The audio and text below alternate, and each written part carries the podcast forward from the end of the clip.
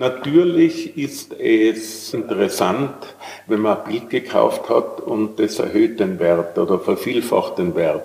Ist eine erfreuliche Nebenerscheinung. Aber deswegen es zu kaufen war nie der Grund. Wenn man dann auch besonders teure Bilder kauft oder Kunstwerke kauft, fragt man sich natürlich neben dem Gefallen, ist es das auch wert? Also das ist der zweite Grund, der finanzielle, der nie der entscheidende war bei mir.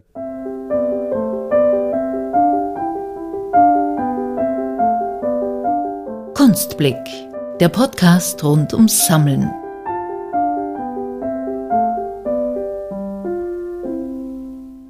Rudolf Wacker, Anton Romakow, Hans Markert, Albin Egger-Lienz und viele, viele andere. In der Sammlung Ordner in Wien hängt das Who's Who der österreichischen Kunst der letzten 200 Jahre. Klaus Ortner, 77, ist Unternehmer und hat die Firma Ortner vom Handwerksbetrieb zum Hightech-Anlagenbauer vom österreichischen zum internationalen Markt weiterentwickelt. Darüber hinaus hat er in den letzten 50 Jahren nicht nur eine der wichtigsten Privatsammlungen Österreichs aufgebaut, sondern sich auch den Traum vom eigenen Privatmuseum erfüllt. Ticketschalter oder Shop gibt es dort aber nicht. Selbst Bildbeschreibungen sucht man vergebens. Die Schauräume sind nur auf Einladung des Hausherrn zugänglich. Das Museum Ordner präsentiert sich daher vielmehr als erweiterter Wohnraum. Ein Haus für die Kunst.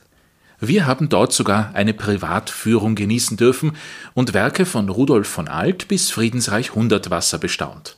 Anschließend haben wir mit Klaus Ortner über seine Sammelleidenschaft gesprochen, wie er als Großunternehmer mit 25.000 Mitarbeitern zur Kunst gekommen ist und ob er sein Museum auch als eine Art Vermächtnis sieht. Viel Vergnügen. Viel Vergnügen. Naja, wie Sie vielleicht hören, bin ich Tiroler und bin im Jahr 1968 nach Wien gekommen.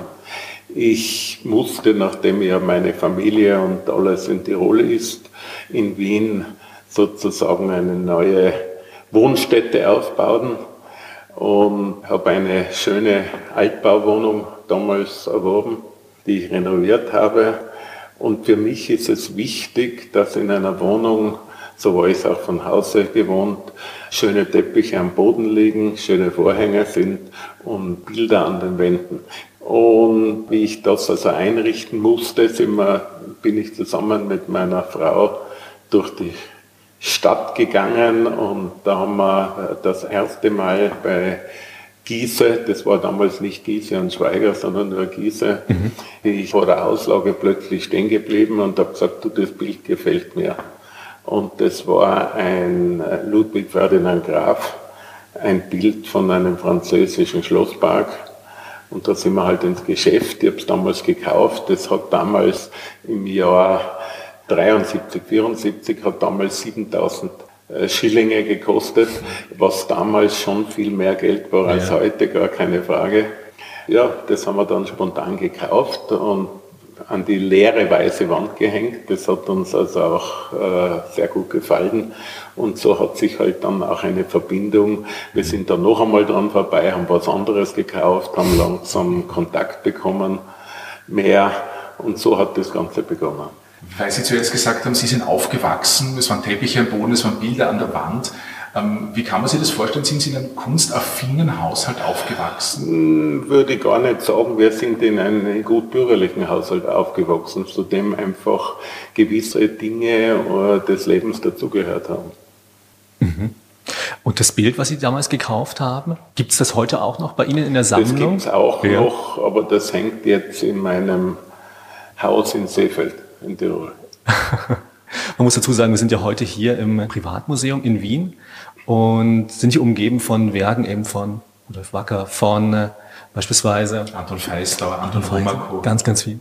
Und wie kam dieser Entschluss zustande, sich sozusagen ein eigenes Museum zu setzen, also dieses eigene Museum naja, zu bauen? Darauf gibt es eine ganz einfache Antwort.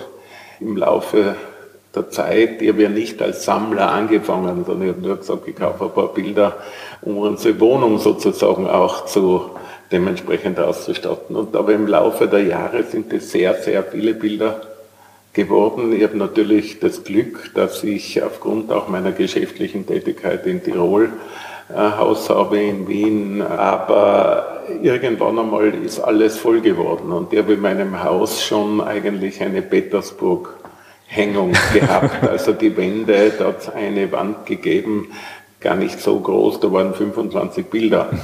Und da haben die Bilder eigentlich nicht mehr gewirkt als Einzelbild, sondern was auch was für sich hat, das war äh, die ganze Wand, genau. war eine Kombination, war sehr gelungen. Ja. Aber irgendwann war auch das aus und ich habe gesagt, ich kaufe prinzipiell oder sammle nicht weiter und kaufe kein Bild, wenn ich es nicht hängen habe. Ich habe von meinen Bildern äh, mehr oder weniger vielleicht nicht 100 Prozent, aber 98 Prozent hängen. Mhm. Und das ist bei mir eine Vorausbedingung. Da habe ich schon länger gesagt, naja, jetzt bin ich auf der Suche nach Räumlichkeiten, wo ich das machen kann oder wo ich ein kleines Museum machen kann oder sei es äh, irgendeine kleine Halle, die sich irgendwo bietet. Und dann hat sich ergeben, dass vis-à-vis -vis von meinem Wohnhaus ich ein Objekt erwerben konnte, und habe dann auf diesem Platz eigentlich ein erweitertes äh, Wohnhaus oder wie Sie es auch immer nennen wollen, gebaut, das aber nur dem Zweck da für das Aufhängen dieser Bilder äh, gedacht war. Und darum können Sie vielleicht sagen, es ist ein erweitertes Wohnzimmer und äh, nicht ein Museum. Das ist, es ist auch nicht öffentlich zugänglich. Natürlich, wenn sich jemand interessiert, wenn mich jemand bittet, dass er es anschauen kann, etc., etc., oder wenn Belvedere oder, oder Albertina oder Leopold äh, Museum mit den Freunden oder Patrons kommen, selbstverständlich. Es gibt auch ab und zu eine äh, öffentliche Führung. Da, wenn das der Dr. Giese macht, kann man sich anmelden dort. Aber das sind Ausnahmefälle und ist kein offizielles oder richtiges Museum, sondern einfach eine Erweiterung und die Möglichkeit zu hängen. Weil Sie schon zweimal die Galerie Giese und Schweiger bzw. den Herrn Dr. Giese erwähnt haben, die Familie Giese, Vater und Sohn haben Sie sehr intensiv bei der, beim Aufbau der Sammlung beraten. Es gibt auch einen Katalog, der von der Galerie Giese und Schweiger gemacht wurde hinsichtlich der Sammlung.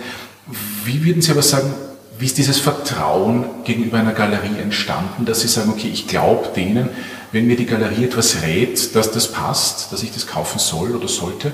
Naja, das hängt auch mit der langen Zeit zusammen, wo man sich kennt. Äh, ich meine, wenn man beginnt zu sammeln, hat man ja keine Ahnung, wie das alles funktioniert. Was ist teurer, was ist billiger, wie viel darf ein Maler kosten. Wie ich begonnen habe, war ich also der Meinung, das geht prinzipiell eher nach der Fläche. Ein großes Bild kostet mehr, ein kleines weniger von einem Maler.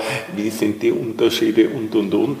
Und da ist es durch den Kontakt zu Giese und Schweiger eben dazu gekommen, dass man sich viel ausgetauscht hat, dass man auch bei Spaziergängen in der Stadt dort vorbei ist und dann, wenn man so sagen kann, getratscht hat. Und so ist eben das Vertrauen gestiegen. Natürlich macht man auch Vergleiche, war das billig, war das teurer, wie ist das da, wie ist das dort. Aber es war ein, ist ein sehr großes Vertrauen, ist einfach entstanden, ein Austausch. Letzten Endes sind das gute, intelligente Leute, mit denen man Verbindung schaffen konnte, die auch von der Kunst und vom Fach was verstehen, die sehr kritisch sind in der Auswahl ihrer Gegenstände oder Bilder, die sie verkaufen und damals war, das können Sie sich heute vielleicht gar nicht mehr vorstellen, so wie äh, wenn Sie Kataloge vom Dorotheum anschauen aus dieser Zeit, das waren eigentlich grafisch schreckliche, schwarz-weiß bebilderte Hefte.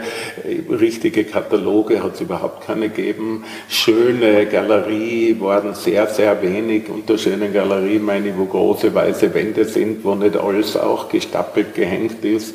Also ich bin damals aus dem Ausland, ich habe in der Schweiz studiert, aus dem Ausland nach Wien gekommen, aus der Schweiz und habe dort schon gewisse Maßstäbe gesehen, die es damals in Wien fast noch nicht gegeben hat.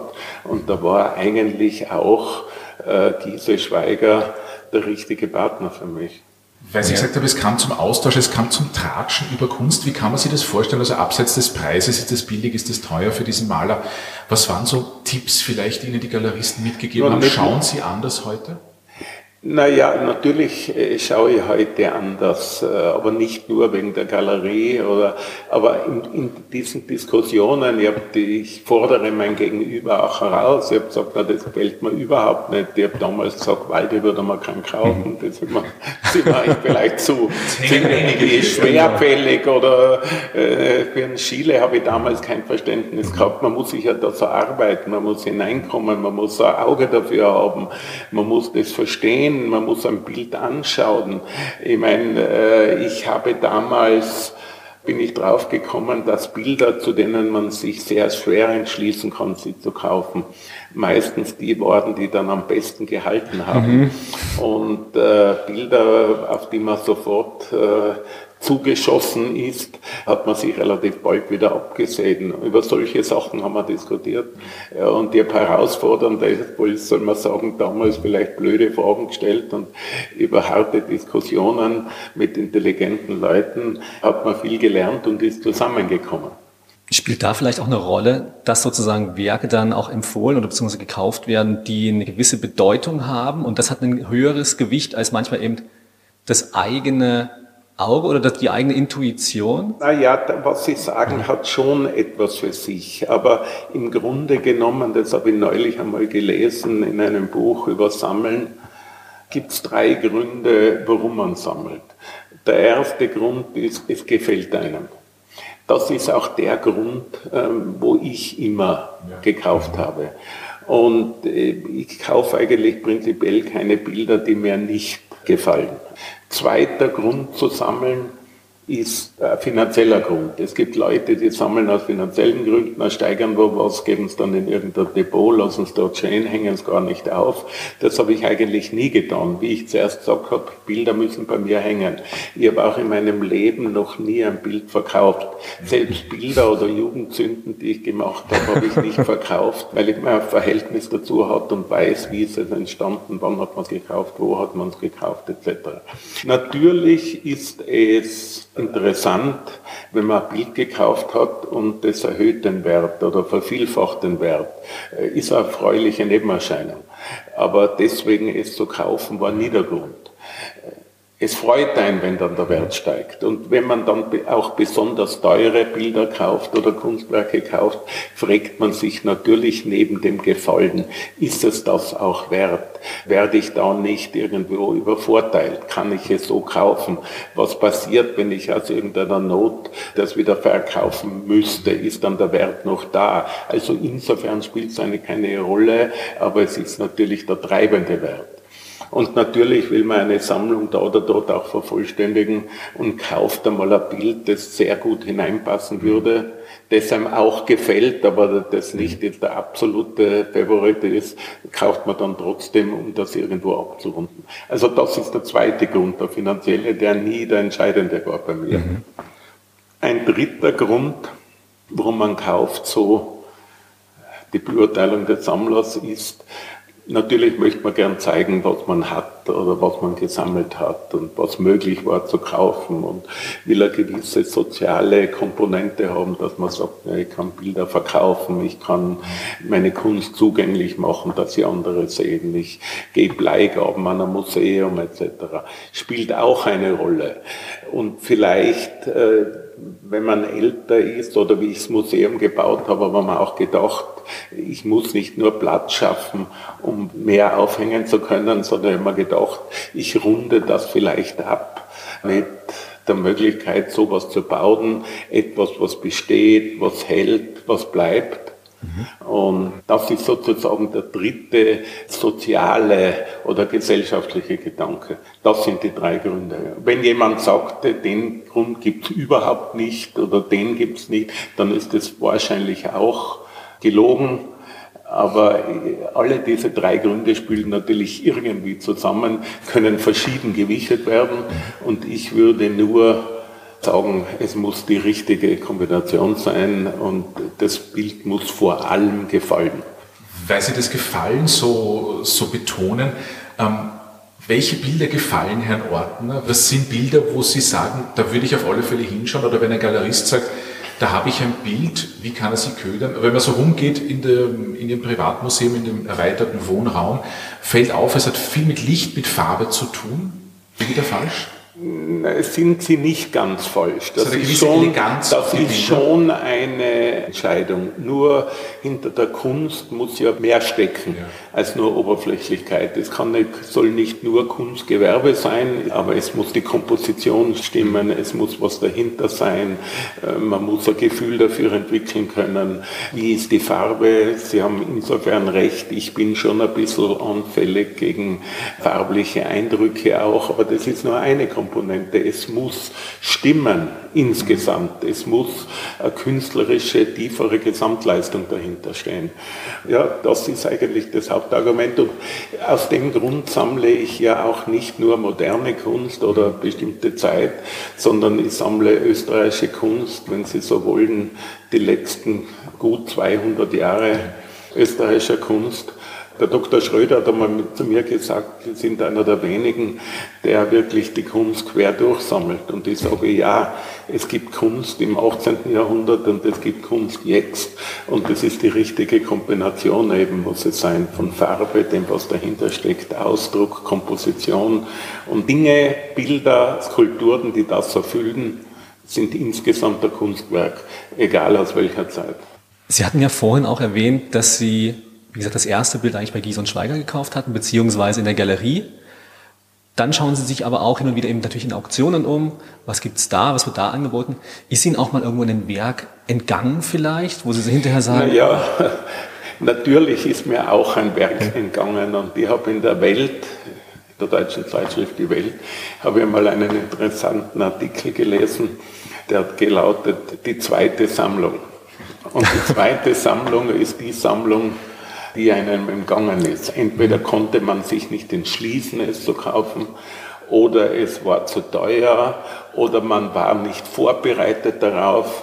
Es ist also zum Beispiel ganz gefährlich, wenn Sie bei einer Versteigerung sind, Sie wollen unbedingt ein Bild erwerben, man meint, man kann so einen Betrag X kaufen und ist darauf eingestellt. Und aus irgendwelchen Gründen steigt es dann auf zwei oder drei oder vier X, man könnte es trotzdem äh, leisten, aber dann ist man überrumpelt, kauft es nicht äh, oder äh, man entscheidet sich nicht und das tut einem dann ein Jahr später leid. Also und diese zweite Sammlung ist eine ganz, der nicht erworbenen Bilder, ist eine ganz besondere Sammlung. Nicht? Also, und jeder, der sammelt, hat die. Weil Sie zuerst noch das Bleibende, den Bestand erwähnt haben, ähm, beim Recherchieren haben wir gesehen, die Firma Ortner hat sich in den 110 Jahren, glaube ich, seit Bestehen 20. 120, pardon, seit Bestehen vom Handwerksbetrieb zum Hightech-Anlagenbauer vom österreichischen zum weltweiten Markt weiterentwickelt. Ist Ihnen das wichtig, dass die Sammlung Bestand hat oder weiter Bestand hat? Vielleicht einen kleinen Ewigkeitsanspruch hat? Bis zu einem gewissen Grad ist mir das natürlich wichtig. Es ist nicht so, dass ich sage, ich muss jetzt diese Sammlung unbedingt an Museum übergeben. Aber naja, wenn man sowas baut und wenn man ein gewisses Alter hat, ich bin heute 77, dann äh, will man vielleicht irgendwas hinterlassen. Ja, aber ich bin einmal von einem Reporter gefragt worden, Herr Ottner, was machen Sie mit Ihrer Sammlung? Vererben Sie die oder schenken Sie die irgendein Museum? Dann habe ich gesagt, nein, das mache ich nicht. Der Meinung bin ich auch noch heute. Ich vererbe das meinen Kindern, meinen beiden Töchtern und die sollen dann machen, was sie wollen. Würde mich freuen, wenn zum Beispiel das Museum bestehen bleibt, aber sollen machen, was sie wollen. Ich habe alle Bilder um mein versteuertes Geld gekauft, also nicht übers Unternehmen, sondern mein versteuertes Geld. Und habe dann dem Reporter gesagt, naja, ich bin dadurch auch ja niemandem was schuldig und äh, will das in der Familie behalten. Dann ist am nächsten Tag in der Zeitung als Überschrift gestanden, Ordner Doppelpunkt, bin der Gesellschaft nicht schuldig. Das ist das genaue Gegenteil von dem, was ich empfinde. Aber ich sage, wenn ich es in der Familie erworben habe, ich lege sehr viel Wert auf die Familie und den Zusammenhang, dann möchte ich es auch in der Familie halten. Nach Möglichkeit soll es bestehen bleiben. Wenn es nicht bestehen bleibt oder die Familie gerät irgendwann einmal in Schwierigkeiten, das hat niemand in der Hand, wie gewonnen, so zu handeln, dann soll das auch eine Möglichkeit im Hintergrund sein. Gibt es auch noch ein Werk, wo Sie sagen, das fehlt Ihnen vielleicht noch in der Sammlung oder einen Künstler, eine bestimmte ja, Zeit oder so? Schauen Sie, es gibt Tausende, um zu sagen, oder Hunderttausende von Bildern und viele, viele Künstler. Natürlich gibt es immer irgendwo etwas, was einem fehlt oder was man noch gerne haben möchte. Teilweise kriegt man es nicht, ist nicht am Markt. Teilweise ist es heute so teuer, dass man es, wenn man eine komplette Sammlung haben will und nicht nur ein oder zwei Bilder kauft, nicht erwerben kann oder soll oder wie auch immer, wenn Sie heute an die Preise von Chile oder Klimt denken, dann geht es teilweise in Größenordnungen, die heute nicht mehr erwerbbar sind. Natürlich habe ich in meiner Sammlung auch Chile und nur nicht in der Masse oder ich kann mich noch erinnern, bei Leopold hat man gelacht, wie er vor 60 oder 70 Jahren um 3000 Euro an Chile gekauft hat. Heute kostet derselbe Chile vielleicht äh, 10 Millionen. Also natürlich gibt es immer etwas. Wäre ja traurig, wenn es nichts mehr geben würde, müsste man ja nicht mehr sammeln. Es braucht dennoch sehr viel Disziplin, um österreichische Kunst immer konkret zu sammeln. Warum kein Ausflug? Es gibt unten einen Paul Klee, es gibt einen Lovis Korinth, also schon ein paar Ausflügler. Aber warum diese Fokussierung auf das Österreichische, auf dieses, ist es eine Heimatverbundenheit? Weil ich meine, es gibt ja auch andere Sachen im Auktionskatalog, wo Sie sicher gesagt haben, das gefällt mir auch. Warum nicht mal ein Flamenc dort oder ein kleiner Pechstein hier? Natürlich, solche Versuchungen hat es viele gegeben. Ich habe da oder dort auch nachgegeben, aber äh, unter meinen, ich sage jetzt einmal 600 Werken, die ich habe, gibt es vielleicht 10 oder 15 ausländische, die mir besonders gut gefallen haben oder wo sich halt gerade die Gelegenheit ergeben hat. Aber auch das war ein Grund, wo ich mit äh, Giese Schweiger und mit Dr. Giese mich immer wieder überhalt, unterhalten habe und habe gesagt, das kaufe ich jetzt und das wird mir gefallen. Und es ist doch so, dass man sich beim Sammeln irgendwo auf irgendetwas beschränken sollte oder müsste. Sonst kommt ein Sammelsurium heraus, das dann nicht mehr wirklich zusammenpasst. Und ich lebe ja primär in Österreich. Und in Österreich habe ich sicher die Möglichkeit, österreichische Bilder und österreichische Kunst am besten und am vielfältigsten zu kaufen. Von der größten Auswahl her, was angeboten wird und, und, und. Wenn ich jetzt sage, ich sammle europäische Kunst, naja, Spanier, Franzosen, dieses, jenes, wo fängt man an, wo hört man auf? Und da habe mir gedacht, dass die österreichische Kunst doch ein Rahmen sein kann für meine Sammlung, der eigentlich gut passt. Und wenn es einmal ein unwiderstehliches Bild gibt oder eine große Chance, ich habe zum Beispiel in meinem Wohnhaus auch zweimal Janne Werefkin hängen. Aber im Großen und Ganzen österreichische Kunst oder dem Österreichischen nahestehende Kunst. Sie haben zuerst erwähnt, Sie haben an Lovis Corinth gesehen. Ich meine, der Lovis Corinth ist ein Münchner, ja. Münchner Schule. Ich habe am Putz, der Südtiroler, der in München geschult worden ist, an der Akademie war.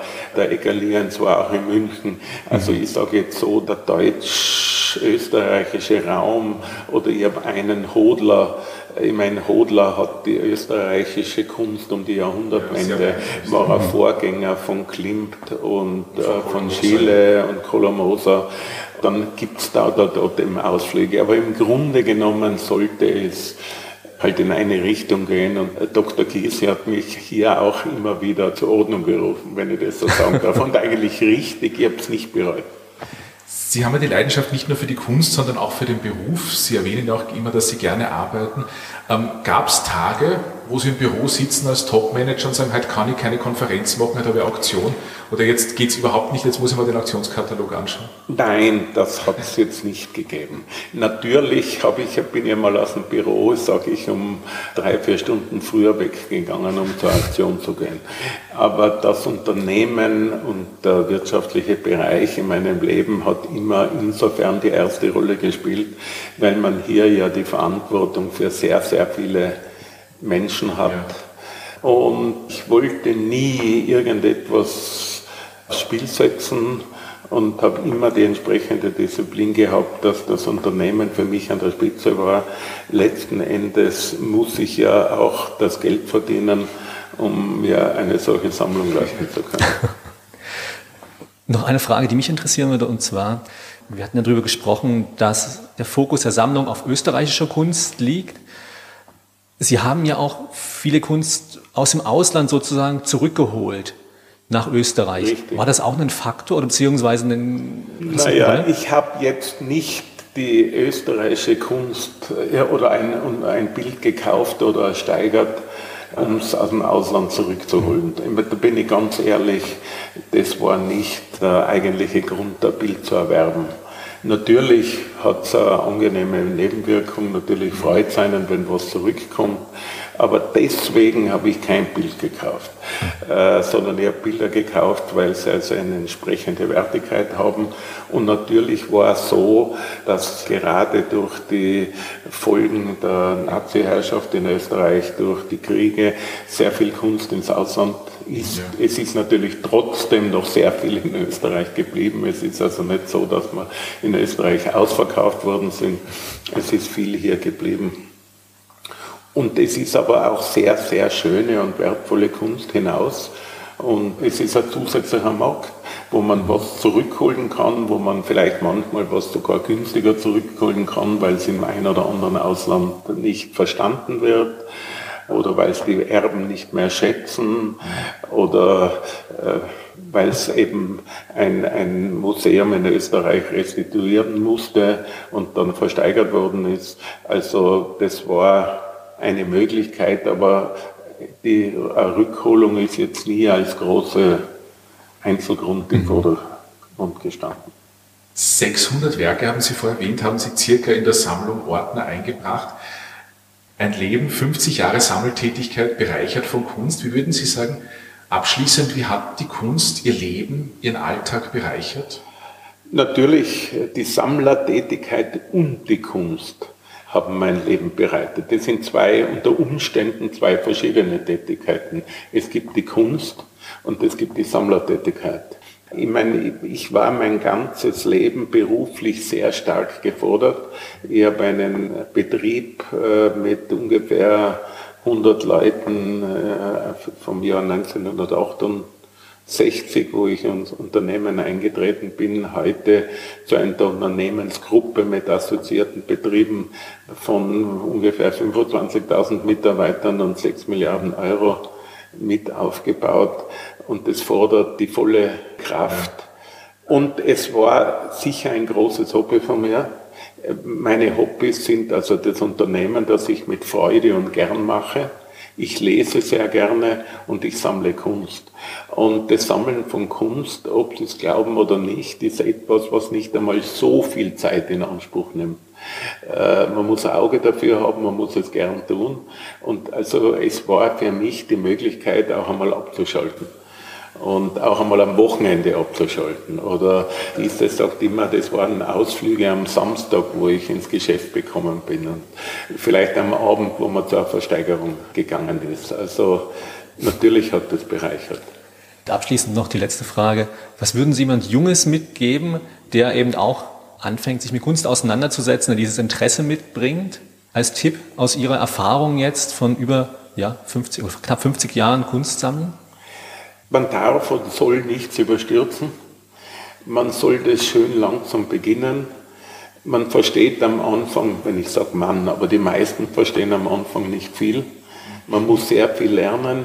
Wie erwerbt man die Dinge? Wo erwirbt man die Dinge? Wann erwirbt man die Dinge? Wie soll eine Sammlung aussehen? Wie soll die Kombination sein? Das sind alles Dinge, die man sehr gut überlegen muss. Man muss auch klar sein, dass die Sammlertätigkeit für Kunst schon etwas Besonderes ist. Das Sammeln ist etwas, was man sich erwerben muss. Jeder Kauf, jede Auktion, jedes Aufhängen ist ein Leben oder ist etwas, was man in seinem Leben eben unter Anführungszeichen durchmachen muss. Und das sind dann eben Dinge, die man sich langsam schaffen muss, die man aufbauen muss. Man muss das Verhältnis zu den Bildern kriegen. Man muss das Auge dafür haben. Bilder, die man unbedingt kaufen will, soll man nicht gleich äh, in der nächsten Minute kaufen. Ich habe schon vorhin gesagt, manches hält länger wenn man sich erarbeitet. Also ich habe gesagt, ich habe nicht Lieblingsbilder in dem Sinn, aber die Bilder, die bei mir am besten gehalten haben, waren die, die ich am längsten nicht gekauft habe. Eines meiner äh, geschätzten Bilder ist von Huber Küsnacht. Äh, das wollte ich, glaube ich, äh, sieben oder acht Jahre kaufen, auch bei Giese. Ich habe dann einen größeren Kauf gemacht, zwei, drei Bilder, wertvolle, und ich habe das Bild nie gekauft gehabt noch. Dann da zum Schluss der Giese gesagt, Herr Ottner, wissen Sie was, handeln wir jetzt nicht mehr, ich schenke Ihnen dieses Bild, dieses, äh, das ich gar nicht äh, kaufen wollte. Und ich meine, Jetzt widerspreche ich mir ein bisschen. Das ist eines meiner liebsten Bilder und das hängt in meinem Schlafzimmer, vis-à-vis -vis von meinem Bett. Äh, also auch wenn das jetzt nicht der Mittelpunkt ist und sagt, das muss jetzt so sein, könnte auch ein anderes hängen. Aber damit will ich nur sagen, das sind jetzt Ratschläge, die man Jungen geben muss. Überleg dir das, arbeite dich ein, krieg's Auge dafür, überstürze nichts und, und, und.